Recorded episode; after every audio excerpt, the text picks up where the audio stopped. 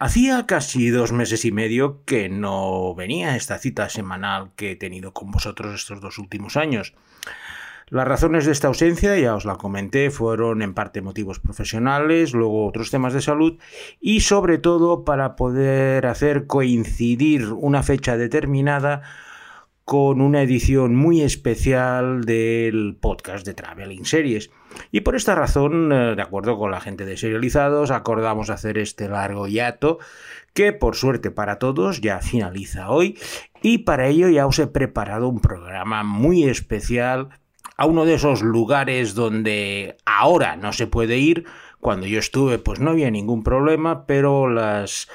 políticas cambiantes y, las, y los equilibrios de fuerzas hacen que lugares que son maravillosos y que eran verdaderamente una fuente para turistas curiosos y que quisieran conocer cosas nuevas, ahora están completamente fuera de límites y destrozados. Por eso hoy me he preparado especialmente este reencuentro con un delicioso plato de, una, de un hongo que se llama cama, del cual os explicaré una historia posteriormente. Este cama, que también es conocido como la trufa del desierto, que me lo he cocinado con un arroz y un poco de carne para hacer una delicia recordando los tiempos que estuve por esta zona. Y para beber, pues el licor Arak, que es el aguardiente claro, un tipo de orujo que tienen en muchos países árabes y en este país es uno de los principales. Porque hoy en esta edición del reencuentro de Traveling Series con Lorenzo Mejino os invito a visitar el desierto de Siria.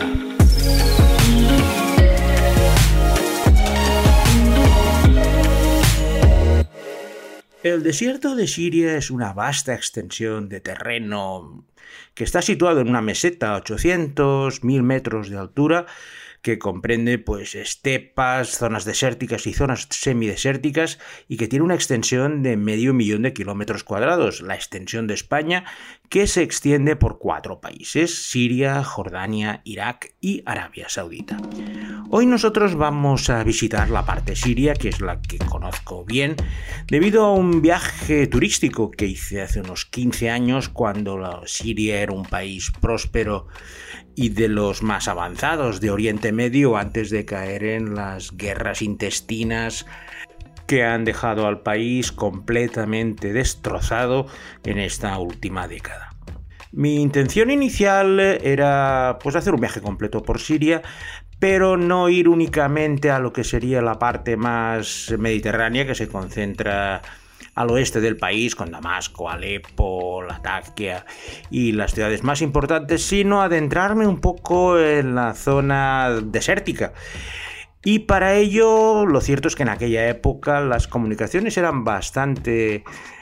buenas para lo que es un país de este tipo, puesto que tenía una red de autobuses excelente que unía todas las ciudades. Las distancias eran bastante grandes para que os hagáis una idea entre la capital Damasco y Deir el Ezor, que es la ciudad más al oriente del país y en pleno desierto, que visitaremos más adelante, pues hay 450 kilómetros. Las carreteras están bastante bien la zona del desierto sirio es lo que antes se conocía como Alta Mesopotamia, y de hecho se conocen distintamente por los dos nombres. Y siempre ha sido una encrucijada de caminos, las caravanas que iban a pues que venían de la China o de la India, pues este era su último tramo antes de llegar al Mediterráneo, el último tramo difícil, y eso hacía que en estas encrucijadas de caminos florecieran ciudades importantes para dar descanso pues a los mercaderes, a los militares o a toda la gente que se desplazaba entre las diferentes regiones del planeta y que debían pasar por esta encrucijada del desierto sirio. El lugar siempre ha sido bastante tranquilo hasta que hace pues 15 años con el levantamiento que hubo contra el régimen de Bashar el-Assad, un régimen laico dentro de un país musulmán pero dinástico, puesto que él sucedió a su padre, empezó una guerra civil y entraron la gente, los fundamentalistas islámicos, los del ISIS, y fueron a por lo más fácil. Y lo más fácil que era, pues dominar el este del país, el desierto sirio, que es una vasta extensión, que es muy difícil de controlar y con sus sistemas de guerrillas y comandos era mucho más fácil hostigar al, al ejército sirio que prefería quedarse pues en Damasco y en las grandes ciudades para defender la parte principal de la economía. La primera etapa de mi viaje por el desierto sirio partió de Damasco, que es el centro de comunicaciones, y desde ahí en la estación de autobuses, pues cogimos, iba con un amigo, cogimos un autocar hasta una ciudad que se llama Tutmar, que con ese nombre no creo que os diga nada, pero si os la digo con el nombre romano de Palmira, seguramente sí que habéis oído hablar de ella por poca curiosidad histórica que tenga. Palmira fue una próspera y floreciente ciudad durante el Imperio Romano, al ser el centro de comunicaciones de todas las legiones romanas que iban y venían de Mesopotamia y de otros lugares. Eso les permitió construir templos, edificios, grandes avenidas y una ciudad preciosa que fue destrozada en el año 273 por un emperador, creo que era Diocleciano, pero las ruinas quedaron en pie. Posteriormente, con el imperio bizantino, mm, fue otro lugar de comunicaciones, un poco a un nivel mucho más bajo, pero al estar en medio del desierto, bastante alejada de todos los lugares, pues se pudo conservar bastante bien, estratégicamente había perdido mucha de su importancia.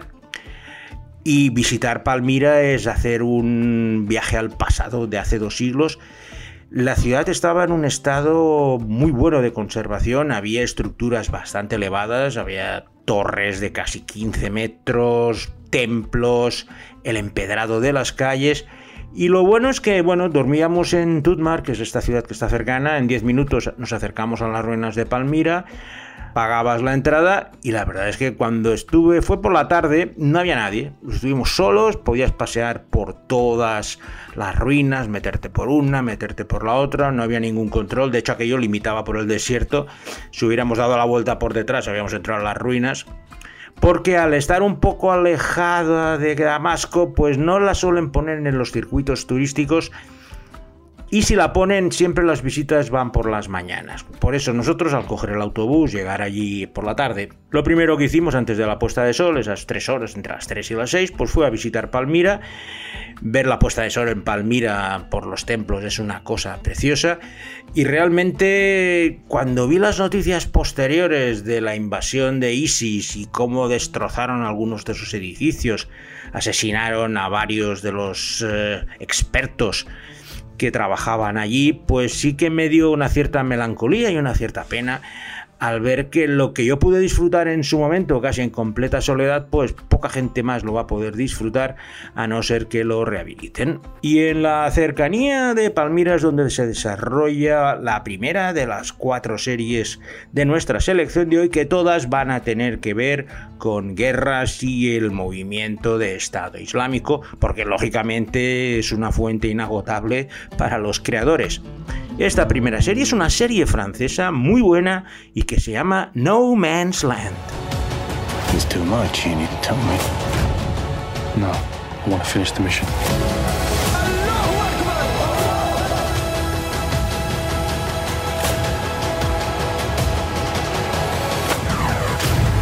I'm not living without my sister.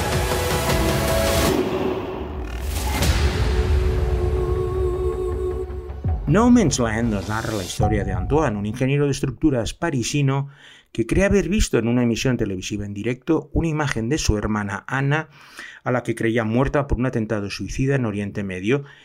tras irse a luchar con las fuerzas de liberación del Kurdistán que luchaban a cara de perro contra las tropas del Daesh en el norte de Siria. Antoine no duda en viajar hasta la zona en conflicto para intentar encontrar cualquier pista o rastro sobre su hermana lo que le va a meter directamente en la boca del lobo de ese sangriento conflicto armado entre las tropas kurdas y las del Estado Islámico. No Man's Land nos permite conocer la situación de las combatientes de las brigadas exclusivamente femeninas kurdas, con muchas extranjeras que se han alistado, que son el peor enemigo de los fanáticos de Estado Islámico. La razón de ese terror es el hecho de la impureza y el deshonor que supone morir a manos de una mujer en combate, lo que según sus creencias les impide llegar a su paraíso islámico. La serie es muy interesante, nos muestra lo que sería ese estado de Rojava, que es el que crearon los kurdos en el norte del país y sobre todo esa lucha entre kurdos y los fanáticos de Estado Islámico que se rodó en Marruecos para un poco ambientar lo que sería esa zona del desierto sirio cerca de Palmira y que sí que os recomiendo encarecidamente si no la habéis visto. Tras visitar Palmira exhaustivamente, estuvimos dos días y los dos días fuimos por la tarde a visitar las ruinas, cogimos otro autobús para irnos a un lugar muy remoto, el más remoto de Siria, que es Deir el Ezor, que es una ciudad de más de 2 millones de habitantes en pleno desierto, muy próxima a la frontera con Irak y bañada por el río Éufrates, como os comentaré un poco más tarde. Pero lo más curioso fue el viaje en autobús. En estos países los autobuses van siempre llenos, pero como tienen unos horarios regulares, lo cierto es que no hay que esperar mucho y, tienen, y cumplen bastante estos horarios. Pero mientras estábamos en el autobús de Palmira a Deir el de repente nos quedaban una media hora para llegar, estábamos pasando por una zona con una cierta vegetación, todo el autobús empieza a gritar como unos despavoridos, nosotros nos asustamos un poco, ¿qué pasa aquí? Nos están atacando. Obligaron a parar al, eh, al conductor y se lanzaron como una jauría de perros hacia la vegetación para coger camas. Este hongo que os he hablado en el prólogo y que crece en unas zonas muy determinadas durante unos periodos de tiempo muy determinados y que es la delicatessen más grande de los sirios. Pues te puedes imaginar un microbús de 20 personas, todos ahí escarbando por entre los matojos y los matorrales cercanos a, este arroyo seco y cada vez que alguno encontraba un cama, que os digo, es como una especie de trufa, me enseñaron unas cuantas, y eran, es un hongo bastante grande, esponjoso, chillaban y se ponían como locos, porque bueno, aparte me explicaron que hay como tres o cuatro tipos de camas y cada uno tiene unos usos diferentes, pero a lo tonto estuvimos como tres cuartos de hora ahí recolectando camas. Claro, yo me senté ahí a verlos porque la verdad tampoco iba a cocinarlo posteriormente y solo por ver la alegría que tenía todo ese grupo de personas que ni se conocían, buscando y rebuscando camas como si fueran los cerdos buscando trufas, es una de las imágenes que casi siempre que pienso en Siria y en esa zona me acuerdo. Y por esta zona de Deir el Ezor se desarrolla una de las tramas más interesantes de la segunda serie de nuestra selección de hoy. Una serie británica y que tiene como título The State. We are the Islamic State. You have one last chance. Don't let me down.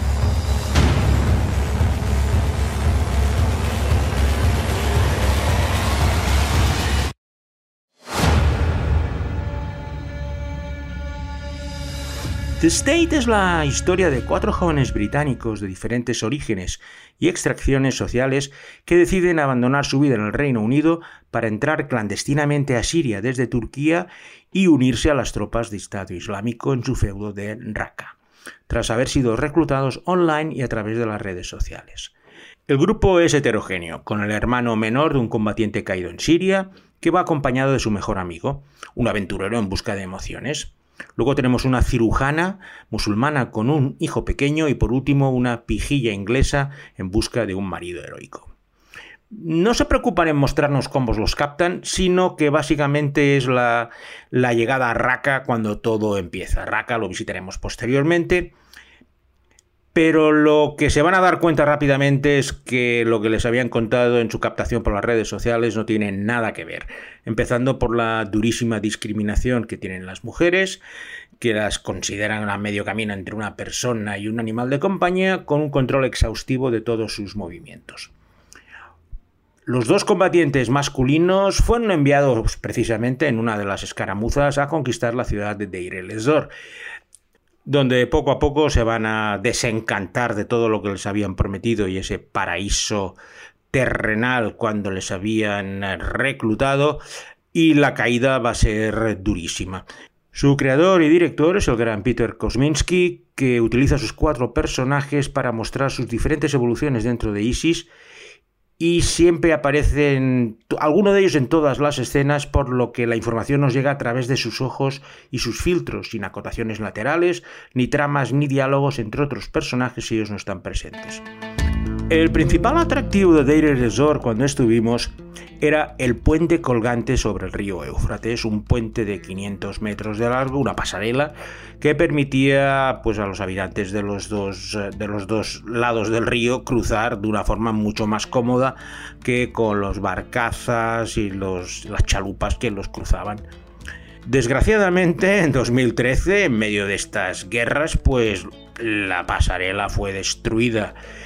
por las fuerzas del ejército sirio, porque esto de los puentes nunca se sabe quién los destruye, los que están defendiendo para que no pase el enemigo o los que están atacando para que el enemigo no pueda escapar. De hecho, este puente y el otro que había, los dos fueron destruidos y las dos partes de Deir el Esor, separadas por el mítico río Éufrates, pues siguen eh, incomunicadas, excepto pues, bueno, los barcos que van cruzando de un lado a otro. De allí, desde Deir el Esor, seguimos nuestro camino con otro de estos autobuses para dirigirnos a una de las ciudades que ha tenido una evolución más negativa de la historia de la humanidad, que es Raqqa. Cuando estuve en Raqqa hace 15 años, pues era un centro comercial, no había mucha cosa que visitar, pero bueno, era un lugar bullicioso, lleno de gente vendiendo por las calles y muy alegre. Pero todo cambió cuando llegó Estado Islámico y convirtió a Raqqa en su centro general de operaciones, con todos sus líderes políticos, militares y religiosos en Raqqa, y, donde era el, lugar donde recibían a todos los combatientes extranjeros. Y esa llegada de los combatientes extranjeros a Raqqa es lo que narra una estremecedora serie sueca que lleva como nombre Califat. Listen, this Raqqa thing is fake. They fooled us. These things happen. Everything she's told me is true, I'm sure of it. I'm going to die. I'm going to die.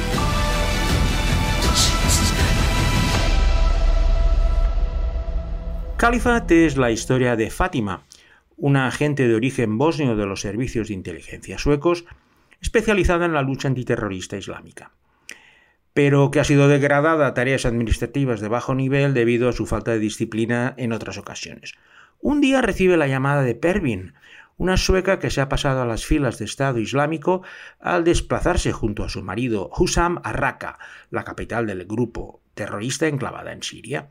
Pervin está desesperada y solo busca salir de ese infierno donde se ha metido junto a su recién nacida Latifa y le pide la ayuda a la gente para escapar. Califat es esta otra historia de desencanto de un occidental de origen, de origen musulmán pero que se cree que va a ir a hacer una cosa y luego cuando llega a Raqqa descubre que le han vendido la moto, en especial a las mujeres. En Califat lo que vemos es los intentos de esta agente sueca para poder extraer a Pervin, a esta ciudadana sueca que lo único que desea es llevarse a su hija y salir de ese infierno en el que se ha metido Llegaron desde Turquía, Raqqa está muy cerca de Turquía, está a 40-50 kilómetros y la frontera es enorme, por lo cual es como un coladero donde pues todos los combatientes que desean unirse a los fanáticos del Estado Islámico solo tienen que desplazarse a esta zona del este de Turquía y desde allí pues bueno ya hay gente especializada en pasarles la frontera y llevarlos a Raqqa para empezar su adiestramiento. Califat es una serie magnífica, también si no la habéis visto está en Netflix y vais a entender de primera mano cómo funciona Estado Islámico. Cuando estuve en Raqqa la verdad es que no había mucha cosa que ver, pero bueno, como soy ingeniero y la cabra siempre tira al monte, descubrí que había pues una presa enorme en, los alrededores, apenas 20 kilómetros al norte, y pues bueno, decidí ir a visitar la presa porque al final siempre me gusta ver estas obras de ingeniería monumentales. La presa se llama Altagua, es la más grande de todo el Oriente Medio y sobre todo está en el Éufrates y fue objeto de graves problemas con sus vecinos. Porque en los ríos suele pasar que cuando haces una presa aguas arriba, pues el país que está aguas abajo recibe mucha menos agua e Irak fueron los damnificados. De hecho a los sirios les pasaba lo mismo porque los turcos también habían construido otra presa aguas arriba, con lo cual el, régimen, el agua que llegaba a la presa de Altagua en Siria era bastante menor que el que habían proyectado inicialmente. Esto provocó un conflicto internacional bastante grande. De hecho, cuando estuve por allí estaban muy peleados entre los tres países para intentar tener un caudal ecológico que permitiera pues repartir el agua de forma equitativa. Al final llegaron a un acuerdo por el cual los turcos se comprometían a dejar salir un caudal determinado de agua y los sirios lo mismo para que los iraquíes pues pudieran disfrutar algo de agua del Éufrates que junto con el Tigris son los dos ríos míticos de la historia o de la humanidad en aquella época. Y en esta zona de Raqqa es donde tiene lugar la cuarta serie, una serie también muy interesante, más que nada por el origen. Y su nombre es Black Crows.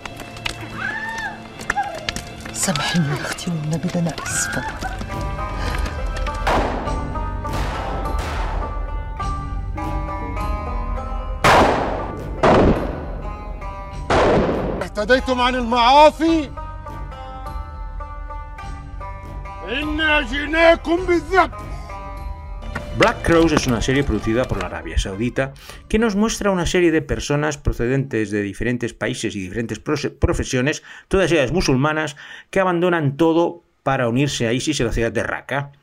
donde van a ser incluidos en sus programas de adoctrinamiento, adiestramiento y posterior asignación a las tareas que los líderes de la célula consideren oportunas, que van desde el combate directo, el terrorismo suicida para los hombres, al concubinato o el servilismo exacerbado para las mujeres. El inicio de la serie es impactante, puesto que, como en el capítulo inicial de Leftovers, nos muestran los lugares vacíos que las personas han dejado en sus hogares y trabajos, como una sucinta presentación de todos esos personajes que van a ISIS y que llegan con un autobús desvencijado de todos los países árabes del entorno. Entre ellos se encuentran dos espías infiltrados del gobierno sirio que van a arriesgar su vida para conocer el funcionamiento interno de la célula y poder informar a sus superiores de los planes militares. El principal interés de Black Crows es que nos muestra la guerra contra el Estado Islámico desde el punto de vista árabe. Es una serie que se emitió durante el Ramadán de hace cinco años y buscaba concienciar a los musulmanes de que no se unieran a Estado Islámico porque lo que les estaban vendiendo era toda una sarta de mentiras y no era más que una banda de salvajes sanguinarios que mataban a la más mínima cualquiera que estuviera en contra de sus eh, opciones religiosas. La serie tuvo un impacto enorme en todos los países árabes, puesto que hasta ese momento nunca se había mostrado desde dentro lo que también enfureció lógicamente a los seguidores de Estado Islámico que amenazaron tanto a los actores como a los creadores de la serie por ser unos infieles y decir lo que no debían decir sobre Daesh y el Estado Islámico. La tenéis en Netflix, por lo cual, solo viendo el capítulo inicial ya veis que es una narrativa diferente y una forma muy diferente de mostrar a los salvajes eh, fundamentalistas sin un poco la, el filtro occidental, que es el que tenían las tres series anteriores que, de las que os he hablado. Y sin nada más, eh, la verdad es que echaba de menos darle las gracias a Alberto Laya estos dos meses de ausencia. Lo he notado a faltar y de nuevo, pues con el reencuentro, lo último que tengo que hacer en este caso es darle las gracias por el montaje de sonido os vuelvo a recordar que estamos preparando algo muy especial, que cuando lo tengamos confirmado seréis los primeros en saberlo. Y sin nada más, me despido de vosotros hasta la próxima semana en esta nueva temporada de Traveling Series con Lorenzo Mejino.